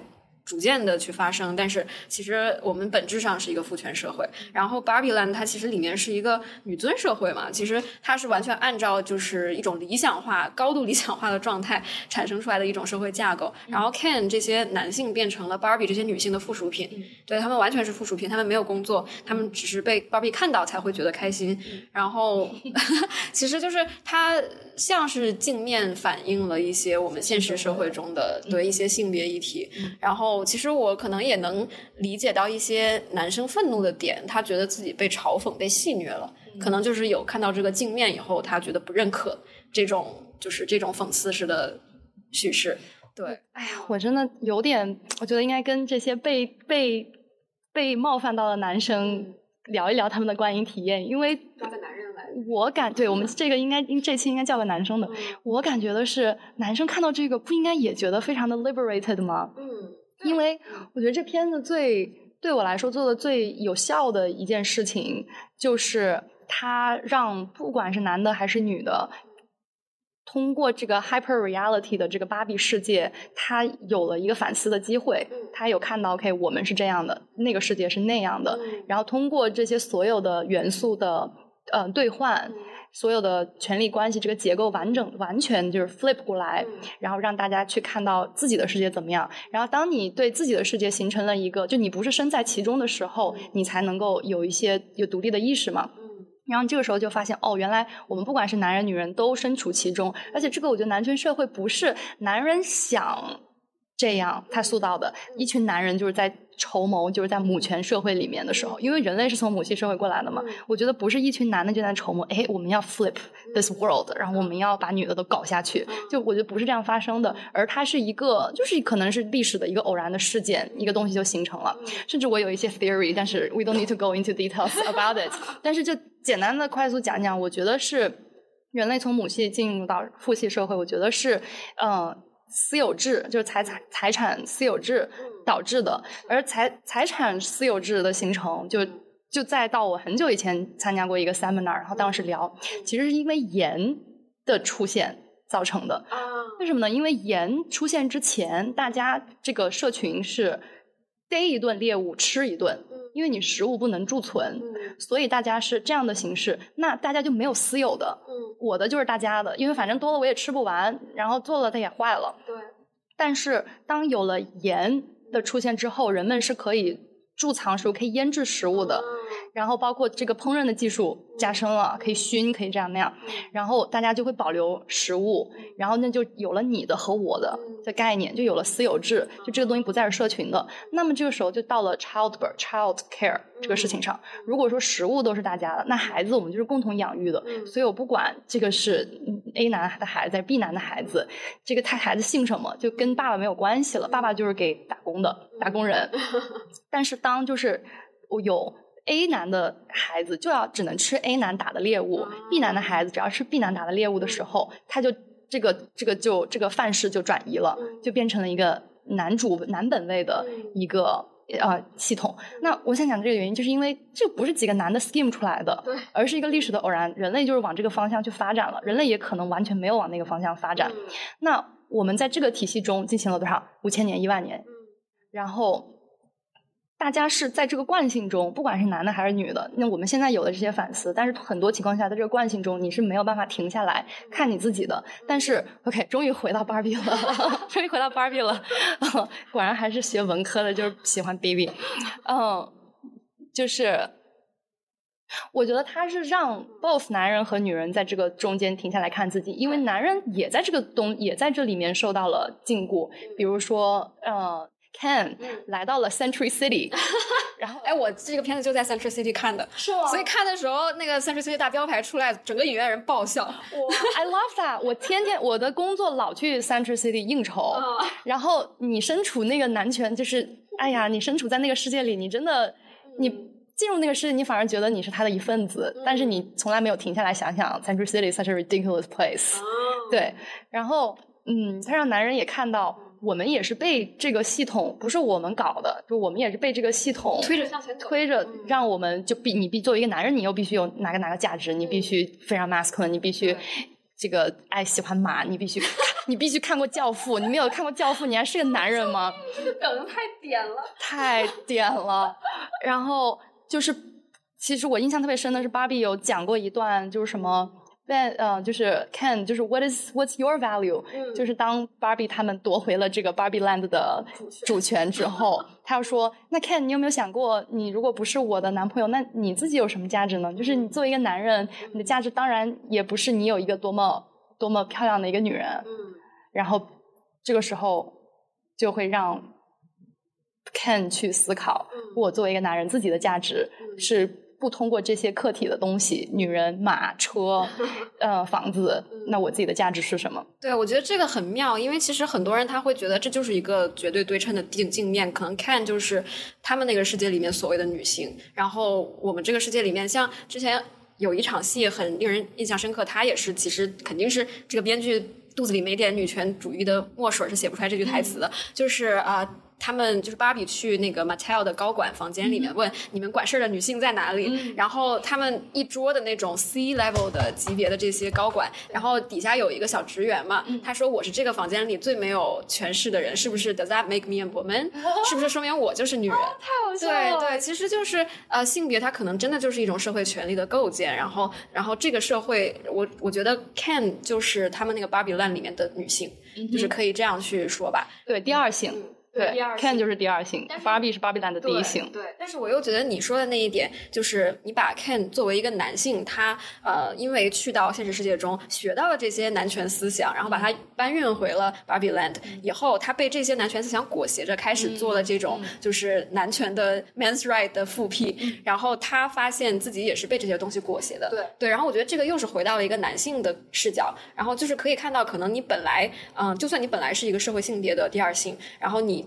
获得了这些呃社会给予你的一些特权的之后，你可能本身也是跟他相分离的，就是你不应该觉得对他是你自己的一部分。Exactly，我感觉他这片子巧的一点在于，他不，他想表达的是，或者说他告诉我的是，男人不是男权社会的加害者，而是这个这个系统本身是加害者，而男人也是受害者。对，我觉得男人确实是受害者，只不过他在受害的同时也享受了更多的特权。他在受害的同时也在加害。对对对。当然，就是你也不能说女性就是完美的受害者。那很多女性她也非常有厌女的倾向。那我觉得这些都是我们在现实生活中可以讨论到的东西。这也就是为什么我觉得这个影片的那个妈妈的角色其实她非常拧巴嘛。然后她也不快乐，她也不是一个快乐的母亲，也不是一个快乐的职员。然后她会想到这些有，就是天天想到死啊。她会觉得就是哎呀，我有橘皮组织啊这些。但是他同时又他的那一番演讲又说，我还要我又要完美，我又要取悦所有人，但是我又不能怎样。又不能怎样，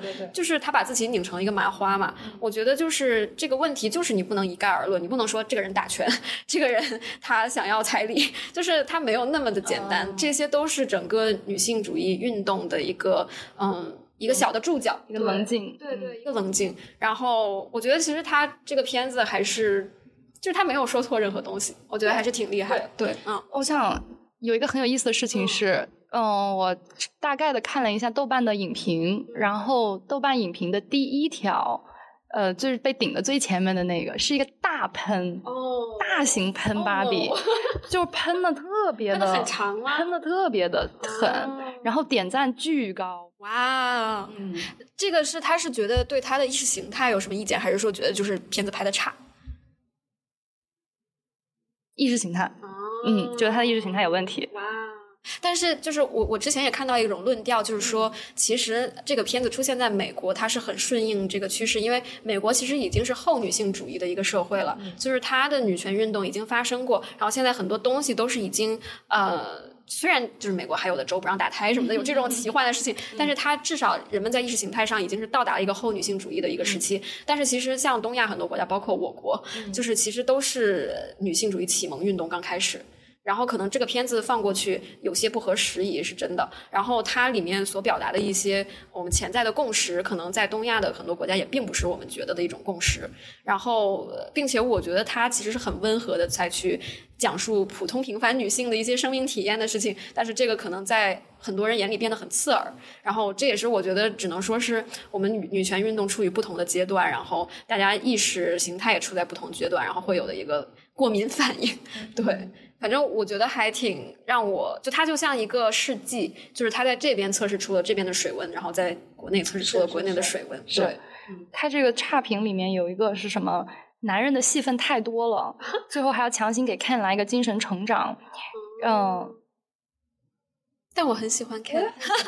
看的趋势啊，对对，而且对是被男权洗脑了，觉得这一点这个地方很很有意思吧？我 觉得不会啊，而且我觉得 Ken 这种 humble 的这种角色就是很可爱啊，而且他他真的很纯真，他也没有恶意。他说他当他发现这种就是父权制社会跟马没有多大关系之后，他已经丧失兴趣了，因为他真的就是傻傻的很可爱。对，而且我不觉得一个说一个一个女权主义的电影就一定要一直讲女的怎么怎么样，我觉得就是女权是。Comes in the comes in the comes in the bundle，就是女人应该怎么做，男人应该怎么做，大家应该怎么去看。所以就是男人 is as much as 就是 needs to be as involved as they are in 女权的运动。所以在这个片子里面，让看看男人能有什么成长的机会，是一个再再再再好不过的事情。我同意，就是女权不只是女性自己的一个一份事业，对我觉得它是男性和女性共同的一个运动。对，嗯。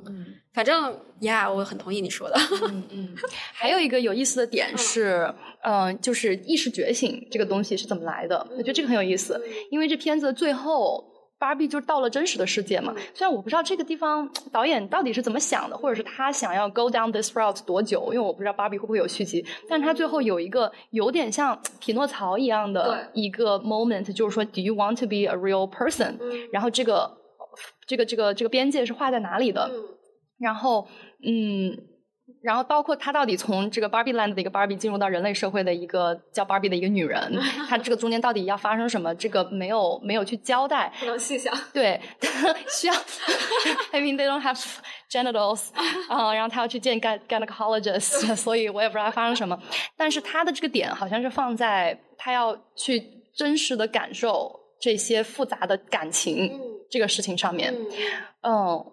就觉得还挺有意思的，因为芭比一开始是怎么产生对自己的世界的这个认知和意识的呢？是因为她想到了死亡，嗯，然后她想到死亡是因为在现实中玩她的那个妈妈，她想到了死亡，嗯，这一点我觉得做的挺巧妙的，因为就好像是要要有迫切的去认识到我是谁，我的价值是什么，我处在一个什么样的世界，我的价值是否能够在这样的世界里面得到嗯发挥和和伸展。这个东西好像其实真的就是意识从意识到生命有限开始的，对对。然后就我们也有聊类似的东西，就是当你认识到嗯你是会衰老的的时候，你才会去开始探讨生命真正的意义。然后你应该为这样你的意义是什么？你应该为这个意义做什么？嗯，就很打动我的一个瞬间，就是芭比在那个车站看见了一个老奶奶，然后 Barbie Land 里面所有的人应该就是二十多岁。对，就是没有见过老人，对，没有见过老人。嗯，然后他因为想到了死亡，然后想到了生命是有限的，所以他来到了现实世界，然后也看到了生命是真的有限的，所以他才会有了一系列的审视他的审视他的当下，然后审视他的这个意义等等这些。嗯，我觉得这点挺有意思的，就是说。生命的价值是在你认识到生命有限的时候开始体现的。我觉得也跟也跟我们现在的 处境非常的相关联。我们的人生阶段有点重合，因为你是刚刚搞完你的土星回归啊。对，我们可以下次开一期玄学聊聊这个。刚刚开始搞我的土星回归，对对。然后嗯，真的整个就开始审视，就是经历了芭比时刻吧。对对对对对。放在这个电影里面那一场戏对情节推动没有任何的作用，对，对，它完全就是一个闲笔，你甚至觉得。但是我读到说，其实 Greta Gerwig 就是导演，他曾经跟这个高层，就是呃 studio 高层，对，说争取说一定要把这场戏留在电影里面，因为片方觉得这场戏没有任何。对情节做推注啊，太有意义了。对啊，但是 Greta Gerwig 觉得，如果这场戏不放在这个电影里，那这个电影就没有意义了。对对，然后所以他争取到把这场戏就让他留在这个电影里面。对，然后我觉得还是挺神来一笔的。嗯嗯，你觉得如果你是芭比 land 的芭比，你会想成为一个人吗？嗯，我觉得。如果我已经对死亡有了一些理解，然后我去了现实生活中，看到了人类情绪的宽度、广度，还有这个社会的灰度，我会想要去好奇，并且去体会它。对，所以我觉得是一个意识觉醒的芭比，他已经不能够再待在芭比 land 了。然后。然后我觉得他走的时候，其实他的朋友们没有很伤感，Ken 也没有很伤感，他们就是拜，因为他们就是没有负面情绪，没有感情，对他们没有觉醒，对，所以他们就是不觉得这是一个告别，他们也不知道什么是死，对，也不知道什么是转化，所以这个人离去了，再也不回来了，对他们来说也没有激起任何悲伤的情绪。我当时看还会觉得有点懵懵的，但是我现在一想，他是 make sense 的，对。然后他最后就是他要选择，我要去做一个真正的人类，我要去经历这些感情的那个 moment，还挺打动我的。就是在那个纯就是架空的那个空间里面，然后就是他的这个创始人的老奶奶就问他说：“你你准备好了？你要你要嗯。”你准备好了要去做一个有这么多丰沛的感情的一个人类吗？然后他选，感觉他选择的是是，然后那一刻就感觉他的双唇变得更加柔软，然后他的眼神变得更加的这个深刻。那个时候我觉得，嗯，就是你知道了，你要去体会一个更有限的，但是更高维、更高维度的、更有层次的一个生命。觉得 This is not an easy choice, but she made it。对，所以其实。这个电影的写作还是挺巧妙的，就他能把，就是肯定，我觉得当时拿到这个提案说你要拍一部关于芭比的电影，你怎么编这个故事？然后他能编出这么多东西来，我觉得还是很厉害的。对，而且太难取悦每一个阵容的人了。没错，没错。对，你 conservative 男，conservative 女，然后 liberal 男，liberal 女，就是这每一个光谱上面的人，他都。有不同的位置，对，但是它就是已经温和到，我觉得基本上美国这边就合家欢的在看是，对，而且芭比本身就这个题材就很难呀，因为它本身这个是嘛，它要赞助的这个玩具公司，对，合作的项目，对，你不能够说 这个资方爸爸的东西有什么太大的问题，因为这个金发碧眼的尤物的这个芭比的形象本身在现在的语境里就是一个很反女权的东西，你要。讲这个反女权的这个产品，或者说这个在父权的框架下出来的这个产品，它是有什么呃 merits，然后它有什么成长的，这个这个很难的。对，我觉得他是找了一条就是唯一的一条可能的路径，然后把它做出来了。对，而且对他太多，没错，好多。所以他的选题其实已经非常的普罗大众了，universal。他选的就是。普女的自信，就是让大家都变成普信女。就是他最后没有说让这个妈妈变成这个玩具公司的高层，也没有说让芭比然后变成真人以后去这个玩具公司做一个总裁、女总裁，只是说她就变成一个普通的女人就好了。对对，然后那就是说大家都做普信女。哎，我觉得这是一个大最无伤大雅的一个。就是我我还有想讲的一个东西是。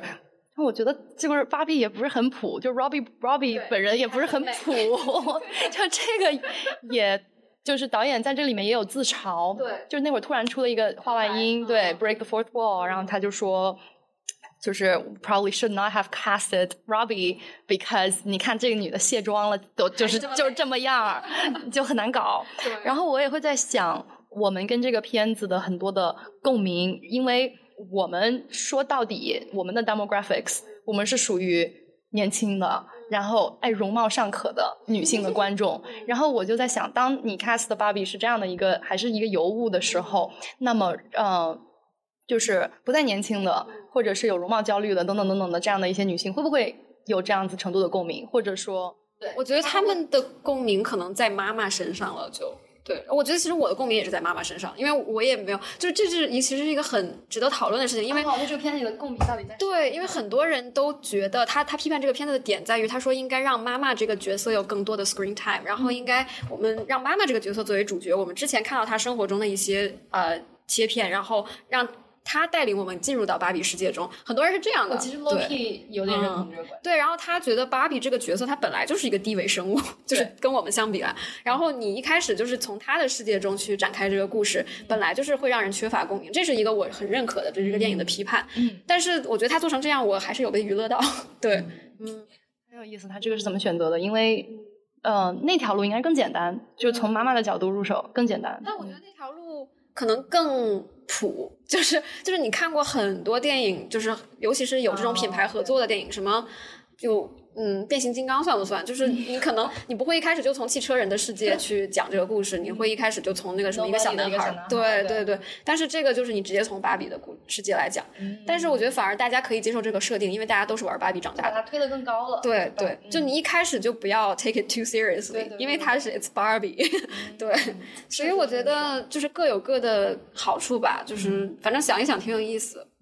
管这个呃，大家高矮胖瘦美丑，可能心里都知道那个所谓的我们去被驯化的一个 beauty standard 就在那里。然后我们看到这个 beauty standard，然后他有自己的嬉笑怒骂。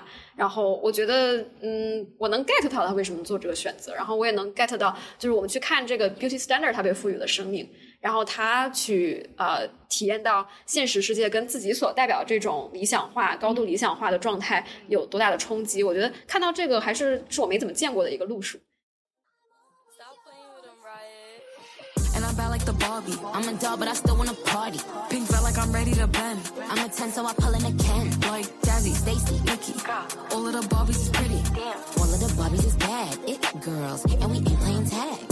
你你跟谁去看的芭比？自己男生朋友哦，男生朋友什么感受？特别好玩，就是感觉跟男生跟男生的朋友一起看就特别好玩，因为嗯，就里面就是一些男的会说的话，就找的太准了。你你这个男生朋友有看到自己吗？是当然，我觉得很有。然后我就会看到什么，我就会就看他一眼，你知道吗？他什么反应？他就是那种就是摇摇头，然后默默的，就是微笑着摇头的那种，就是。呀，所以他没有勃然大怒，没有就被被骂到，就是被戳到了，就就是呀，是我是我又是我，就就比如说那个就是打球的时候，就是 Let me show you，就我觉得男的很多时候在扮演这些角色的时候，他真的是不怀有恶意的，嗯，他是他是被他是被。这个被控制，被那个传染病。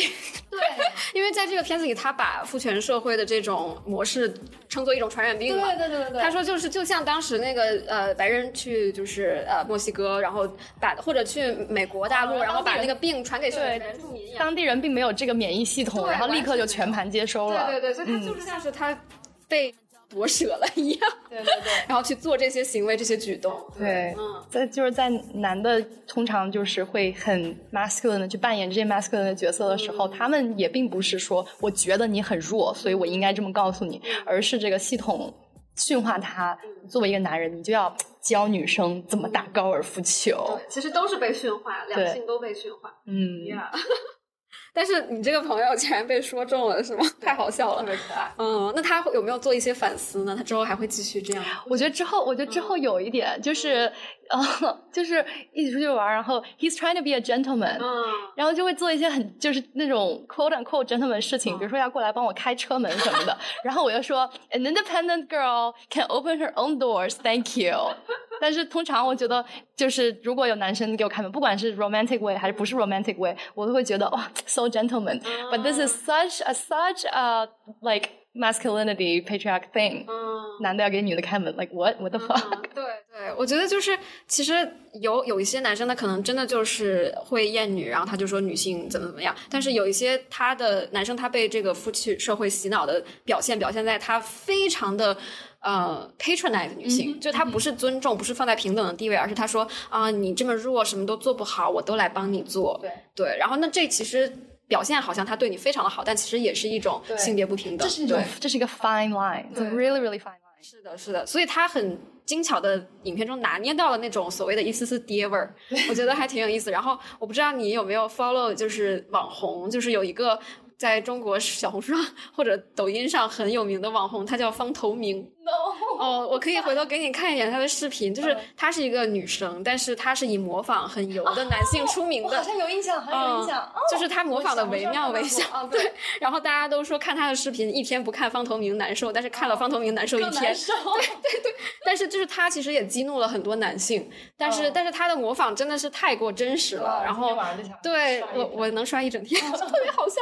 然后，呃，这个也让我想到了，就是这种社会现象，就是我们去点出来一些，嗯，把它作为一个玩笑来说出来，其实是很温和的一种点播。那我觉得，其实他在就是中国观众里还受到这么多的激烈的抨击，就觉得我觉得还是挺第第第三次的女权运动就会产生于这些。就是抖音、小红书这些段子里面，我觉得就是它正在进行中。对对对，包括之前的那个杨幂啊，就是那些，嗯，对对，我觉得其实都有看到，就是大家一直不停的去娱乐化这件事情。可能因为确实结构性的东西，我们没有办法说一朝一夕之间改变。那我们怎么办？只能作为普通的人去进行一些奶头乐，日常 奶头乐。对我觉得这个其实这个电影它也是，就是因为我当时。看完以后，我觉得哦，那他点出了 Mattel 这些高层全是男性，那他也没有给一个解决方案，或者最后也没有改变这个事实。对对，那其实你想想，他如果真的搞了一个什么 Girl Boss 崛起的一个故事线，我觉得也会很令人反感。所以他这样就把它点出来，然后放在那里让你看到，我觉得已经是一个嗯，他能做到的一个嗯最好的一个对于社会现状的评论。嗯，对，嗯，对你说的这个对社会现状评论，又让我想到一个一个二元的。对立的一个标准就是我这个这个作品出来，我们到底定义它为艺术品还是一个大众文化的产品或者现象？那毫无疑问，我们讲的两部片子里，啊，Barbie 就更是一个大众文化的一个产品和现象。然后这个奥本海默它更是一个艺术品。然后就是这个两个东西都没有错，这两个东西的存在都非常的有意义。但是我们就在我就在想，嗯，如果我们从它能够多大程度上推动大家对这件事情的反思来讲，嗯，现在在当下的这个时代，以及当下大家和文化怎么去交融的这个方式来讲，我觉得无疑是一个大众文化的现象是更更那个。具有冲击力的，因为就是这个豆瓣就是差评，它上面就写了，就说嗯，就是你们平时都吃的太烂了，所以你们看见一部芭比，你们就觉得不得了，在这边打四星五星。我要给你们看一下什么才是女性主义的片，然后就在列了一堆片，救命啊！了什么 这个这个这个 R B G 的那个 documentary，这么有爹味？为什么这话可以说的这么有爹味？然后就列了列了一堆电影，让我教教你，让我考考你。对，然后里面也有一些很经典的，比如说。呃，都乱世佳人居然也在这个榜上，我要疯了！可真的不是乱世佳人又 racist 又又 sexist，因为 他都因为他的这个不 PC 都已经从好多平台上下架了，居然在这个 list 里面。没错，我的天呐，然后有很多就是这种评分只有嗯，就是只有几千个人打分的这种片子，然后我就在想，就是 well，不管他这个片子有多少的层次，不管有多少的 nuance，他做到了什么，为什么我觉得他 accomplished 了很多。它的票房就是一个它的武器，或者说它的呃吸金程度，就是它的成功的一个标志。因为你就是你要把你要掀起一场运动，你要呃带来引领一个思潮，你首先要做的，我觉得是大众化。大众化，你让更多的人用，不管用多么微小的单元，你能感受到他们是身处这个浪潮之中的。然后就是 as much as I love and respect RBG，就是你这个纪录片就是看的人没有 Barbie 多，那你怎么办呢？就是你 大家传，大家接受不到，就吃不到你那个最高贵的、最最。高质量的这个派，但是我们大家就是想这个吃一口这个 lollipop，然后我吃到了就是吃到了。对，所以在这一点上，我觉得芭比作为一个大众文化的产品，它是最最普及的，给到了大家，就是每个人都能分到一点点东西，而不是一些作品，它就是就只有一小部分的人能够看到，然后能够能够 get 到。对，嗯嗯，对，因为。就是我觉得这个也涉及到我们一开始说的，就是谈这个话题的时候，觉得有些烫嘴，就有点不敢，因为就是觉得我们也不是说女性主义的这个学者，对我们也没有办法完全从一个学术的角度来去剖析这部电影里面的种种文化现象，但是我又觉得其实有时候。这种所谓的社会运动，它就是不应该被束之高阁，不应该被理论派员完全去掌握这种所谓的优越感、所谓的高地。那其实就是每一个人心中、每一个人嘴里的奶头，就是就是我们能吃到最好的东西。那那我们为什么不可以吃着它，并且感觉很快乐，感觉呃受到了一些滋养呢？我觉得这个。不为过吧？对，我觉得说的挺卑微的。我们可以下一步拍点女权的那个小视土味小视频，就是用你你公司的那个 banners。救命啊！救命！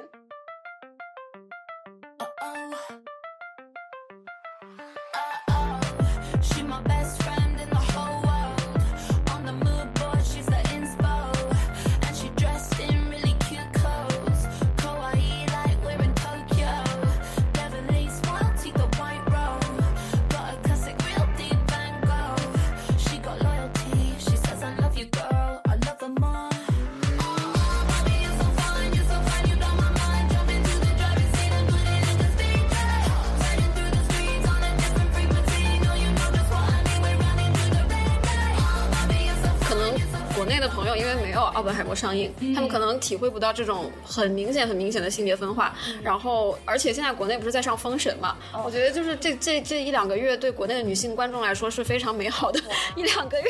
对，然后我们这边，对对对，然后我们现在这边看不了封神，然后嗯，但是很羡慕国内的朋友。然后大概就落在这里吧。还有什么其他想说的吗？还有什么新片值得期待的吗？最近好像没有，没有。今年还能出来什么片子吗？再就是横炮乱喷一下其他的片。我觉得乱喷，现在真的，我真的就作为一个从业者，哇，真的去电影院就没啥可看的。真的，而且很久了。对对，而且我我呃三月份，我们三月份不是都去了那个西南偏南吗？然后我当时在那边看的片子就是片场超热，就是影迷超支持。然后你到了这个社会上，真正开始检验它。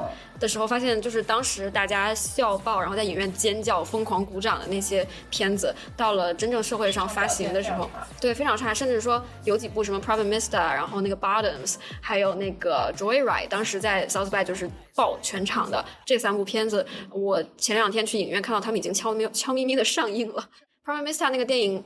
它当时在呃 South by 的时候，大家口碑就是最好的，基本上。然后我看它今年就是在这个影院里面，就是有一个就那种塑料泡沫的小海报，然后架在一个海报架上。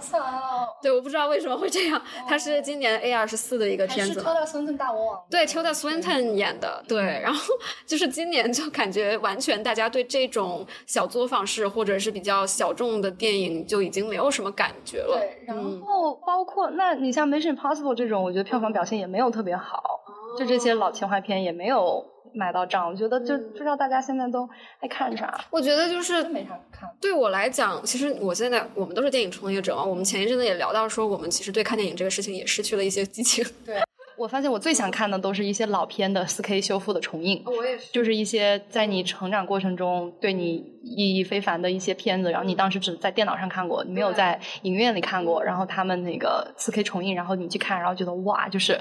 That's the film era that I belong to。而且需要补一下票，感觉。对对。当年都是这个下盗版。对对。就觉得，哎，你说我们是不是在唱挽歌呢？就我觉得是的。嗯。没有什么可以糖衣包裹住他的，我觉得就是的。但是你还在拥抱啊，你还在拍短剧。对，我觉得这个也很神奇。就是很多人觉得 low，但是现在因为呃没有接到就是工会的认可的这种大项目的活儿，然后就是很多就是平常会跟工会项目的导演，然后啊美术啊摄影都会过来到我们剧组里，所以现在真的就是一个啊，就是跟我一起工作的人没有变。就是完全还是原来那帮人，但是我们现在在做一个更下沉的文本，对，在给更下沉的市场服务。但是其实我也能体验到其中的乐趣。我觉得其实你最后想做这些东西，还是想要你自己的内容。能让大家快乐到，能让大家产生一些连接。那我觉得，不管你是什么样的文本，那你都要怀着信念感去做。所以我现在就是这个感觉，很很随喜赞叹你的这个行业操守。而且我觉得电影本身就是也会跟着这个时代需求会去变。变得面目全非，对，然后我会接受他的这种面目全非，我很想看到他会变成什么样子。对，对我是不想做一个唱挽歌的人，我能感觉到这个行业发生的变化，然后这个 AI 带来的冲击等等等等，嗯，但是我这一两年也把自己放在了很多其他的环境下，嗯，而不是就是嗯，而不是一个非常单一的电影创作，我会把自己放在很多不同的嗯创作环境里面，然后跟这个你的观众。等等的这个交流的这个环境里面，比如说音乐的 installation 的这个 gallery space 的，然后嗯一些节展等等这些 space，然后我觉得大家到了一个更想去更深度切身体体验的一个环境里面。嗯嗯，对，我觉得也是，而且就是电影这个媒介，它曾经可能是最能让人身临其境的一种媒介。然后因为什么，当年火车来了那个第一部变电影，让人以为真的火车要从屏幕里冲出来，就是有那种身临其境的惊吓的体验。那现在其实已经很多媒介可以代替这个功能了，比如说 VR，比如说你做一个大型的那种呃 installation，对，你可以步入其中的。比如说一场音乐节。对，一场音乐节、火人节，然后还有就是像那种沉浸式剧场，甚至剧本。啥？我觉得它都可以从某种程度上去取代电影，因为大家想要的就是个 cathartic experience。对对对。嗯，然后如果有其他的很多方式能够给人更强的情感冲击的话，那说明就是电影从业者，电影这个行业要赶快的更新迭代了。没错，没错。但是它究竟能更新迭代成什么样子，我也不知道，现在没有答案。对。但是我觉得这东西都不一定的，就是任何一个文化，就是它的复兴，你都是难以预判的。比如说现在我们这么爱听 podcast，然后你上车了，你就得放个什么听一下。那那个就是。电影出现的是电视出现的时候，那个呃是五六十年代的时候，那大家觉得哦，radio 是不是以后再也没有人听了？然后做 radio 的做声音的人是不是就会失业了？嗯，但是就发现这个历史总会在不经意之间突然又形成一个闭环。对，然后他就这个 radio 投胎了，然后进入了 next life，变成了 podcast。对对对对 对，对，就是很难说，我觉得。但是其实最后还是说，我们能不能做出内容出来，承载一个内容，然后。嗯，给到大家有用的信息，或者是好的情感体验，就我觉得就是，其实最后就是到这两个上面，它就是一个初心。虽然听起来很推神，但你觉得万这个万变不离其宗的一个真理是什么呢？就是不管任何的表现形式，我觉得挺难说的。对我感觉可能没有一个真理，或者就是我还没有参悟到。嗯，我感觉对于我来说是永远要擦亮一个非常敏感的去洞察。人洞察感情和洞察关系和洞察人跟社会的之间的 dynamics，永远要擦亮那颗心，然后不被一些非常压迫性的外界的东西所裹挟。因为这我们这行的流失，不管就是整个艺术这个行业的流失，人口的流失率真的是很大的。就是大家动不动就是在改行，然后我也想改行，但是。但是就是我，我就意识到我是不可能改行的。我不管做什么，我都还是在做一样的事情。就是我会回到对于人类，或者说就不是人类，就是情感和意识，它可能都是超越人类的，就只是就是我们整个 species 的，或者是我们作为这个在这个星球上存在的呃有意识的主体，就我们还是在洞察，对。所以我觉得，就是以后不管会做什么，不管我现在想做 想做灵性相关的，然后会想就是看看自己在音乐上能够有什么的融合，就我觉得最后还是在做一件事情，就是这件事情。嗯，OK，我同意，我同意，对，嗯，然后那你这样说，其实我也觉得就是。对我来说，还是一种交流吧，万变不离其宗的东西。它可以是情感，然后你通过自己的作品跟人交流，你也可以说，因为我之前有考虑过，就是继续我的心理学位，然后去做 therapist。那其实那也是一种交流，就是嗯，你去跟他一对一的一种交流。所以就是对你这样说的话，我确实觉得每个人可能都是有自己的母题，然后他做的事情都是这个母题不同形式的展现。对，嗯，好了，我觉得好像我们今天聊差不多了，聊了俩小时。